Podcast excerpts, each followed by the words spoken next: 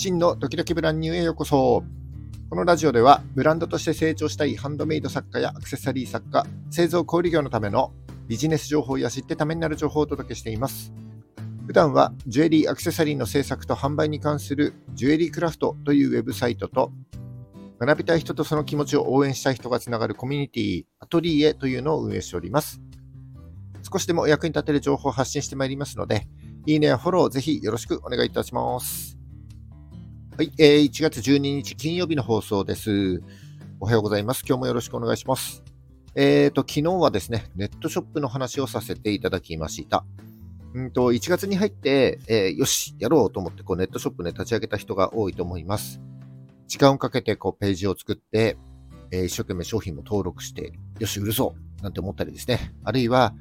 えー、注文が来たらどうしようなんていうふうに、えー、不安と期待がいりましたような気持ちで始まる、始められた方が多いと思います。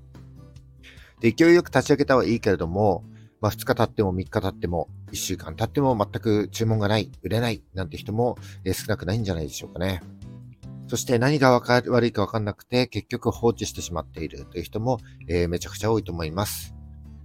で、まず売り上げの前にそもそも来店ですね。えー、つまりショップにアクセスしてもらわなければいけませんので、まずはアクセスしてもらうことを、えー、第一に考えなければいけませんけども、せっかくアクセスしてもらったのに、つまり、せっかく集客できているのに、お客様を逃がしちゃってるパターンっていうのがあります。でその6つのパターンを、えー、昨日のラジオではご紹介させていただきました。えー、ネットショップのね、アクセスがあるのになんで売り上げが上がらないんだろう、注文がないんだろうなんていうふうに悩んでいる方は参考になると思いますので、ぜひ昨日の放送を聞いてみてください。そして昨日に引き続き今日も、え、そのような似たような話でネットショップの話をしていきたいと思います。お客様が来店、つまりアクセスしてもらって、えー、購入してもらうためには、安心してお客様が購入できるように、信用面というのも作り込んでおく必要があると思います。そこで今日は、売上ゼロ、えー、口コミゼロ、アクセスも少ない中で、どうやって信頼を得て、売上につなげていけるか、え、その方法を5つご紹介していきたいと思います。えー、それでは、ラジオドキドキブランニュー、今日も最後までお付き合いください。どうぞよろしくお願いします。はい、今日は、え、ネットショップを始めたばかりで、売上ゼロ、口コミゼロ、アクセス数も少ない中で、どうやってお客様の信頼を得ていけばいいのかという方法を5つご紹介していきたいと思います。え、もったいぶらずに5つを先にご紹介いたします。1つ目、よくある質問を設置する。2つ目、問い合わせを LINE だけにする。3つ目、コンテンツを活用する。4つ目、透明性を保つ。5つ目、俗人感を出すの5つになります。えー、1個ずつご紹介してまいります。1つ目がよくある質問を設置するです。これはですね、もうすぐにでもできるかなと思いますけども、えー、商品ページすべてによくある質問を設置するということです。まあ、Q&A という形ですね。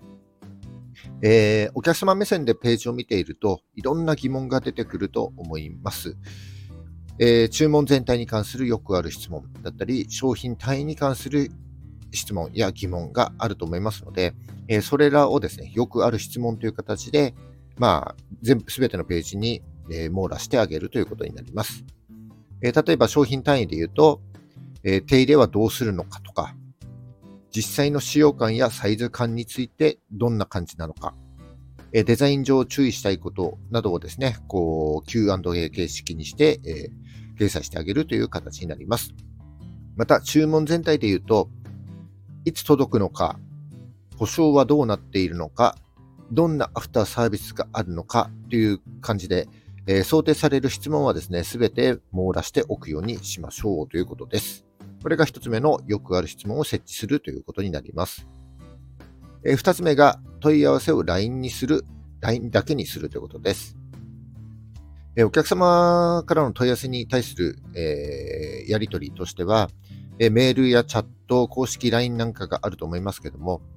これを公式 LINE 一つに統一することで、えフレンドリーなやり取りができますので、え統一することをお勧めしたいです。まあ、メールはですね、回答までに時間がかかるイメージがありますし、えー、チャットはすぐに対応できないと逆にイライラしちゃいます。えー、公式 LINE への動線をすべてのページに貼っておいて、えー、問い合わせがあったらなるべく早く対応するようにしてください。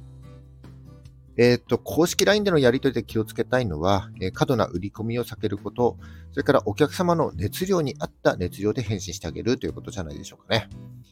えー、LINE 登録してもらえると、えー、購入後のリピート戦略だったり、えー、ファン化、ファンに育てていくための施策にもつながっていくので、ぜひ公式 LINE を検討してみてください。えー、3つ目が、コンテンツを活用するです。えー、コンテンツというのは、ブログだったり動画だったり、えー、まあ、インスタの投稿だったりといろいろありますけども、これをですね、えー、ネットショップの中のブログ記事だったり、えー、ページ作成機能を利用して、えー、できるだけコンテンツのページをたくさん作るということになります。その中で商品の紹介でもいいですし、え制作の裏側だったり、ブランドに対する思いだったりをこう出していって、コンテンツとして置いておけば、え親近感も自然と湧いていきます。で、この手法というのは昔から変わってませんし、え、そうやって積み上げていったコンテンツは、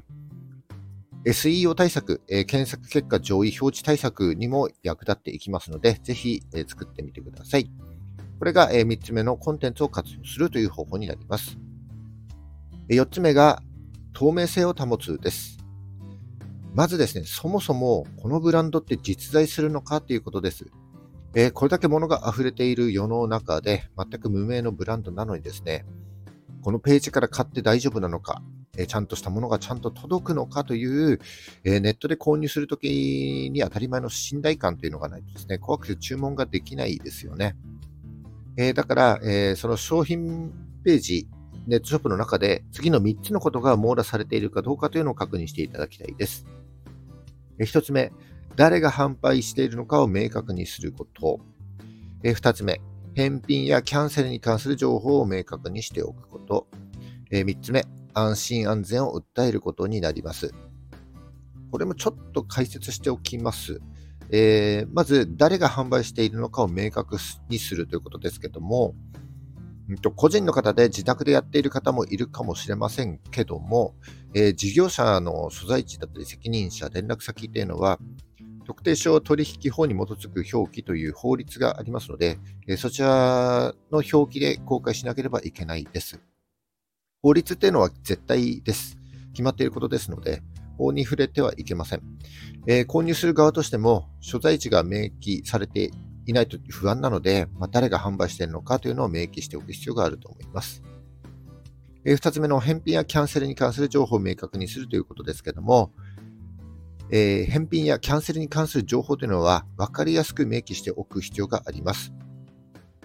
まあ、発送後の返品だったりキャンセルというのはね、ちょっとね、あってほしくないことではありますけども、えー、画面上でしか商品情報を見ていないので、届いた時に印象が全く違った。それがクレームになるなんてことがないようにですね、えー、これらの情報はま明確にしておいた方がいいということになると思います。そして最後、えー、っと、ネットショップやっていると、ちょっとお客様不安になることがあると思いますので、えー、例えばベースなり、ショッピファイなりの、えー、プライバシーポリシーなんかから引用してきて、えー、安心安全を訴えるコンテンツを作成しておきましょうということになります。例えば、ベースでネットショップ作っていましたら、えー、次のように書けると思います。お客様が安心して当ブランドの商品をご購入いただけるよう、ベースのネットショップ構築システムを利用しています。お客様の個人情報は、ベースが管理するサーバーによって厳重に管理され、不正取得や不正利用を行いません。こういった文言をですね、記載したコンテンツを作って、えー、まあ、公開しておくということで、安心安全を訴えることにつながることと思います。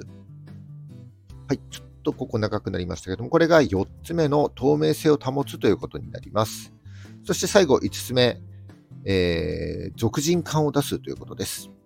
この最後の俗人感ということですけども、あの単に人の手が映っているとか、作業風景が映っているとか、そういうことだけじゃなくて、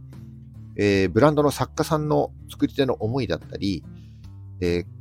その作家さんがね、こういうブランドになりたいといった夢や願望だったり、えー、なぜそのような思いで活動しているのかだったり、そんな理由だったり、取り組みをですね、こう公開していくことになります。その人の人柄ですね、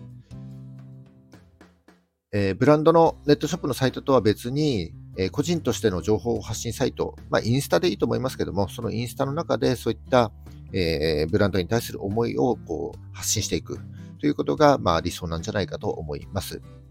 ただですね、えー、芸能人でもない、インフルエンサーでもない私たちが、えー、プライベートすぎる食事の写真とか、えー、自分の子供の写真とかですね、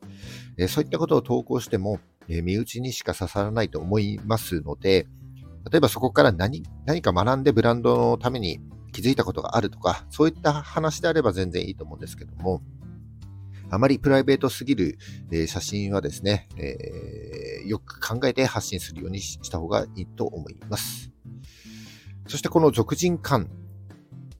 を出せる、えインスタだったり、まあ、サイト内のコンテンツはですね、今後ブランドのファン育成の面でも非常に役立っていきます。えテコの原理がこう効いていって売り上げにつながっていくものになると思いますので、ぜひこの俗人感を出すというところを検討してみてください。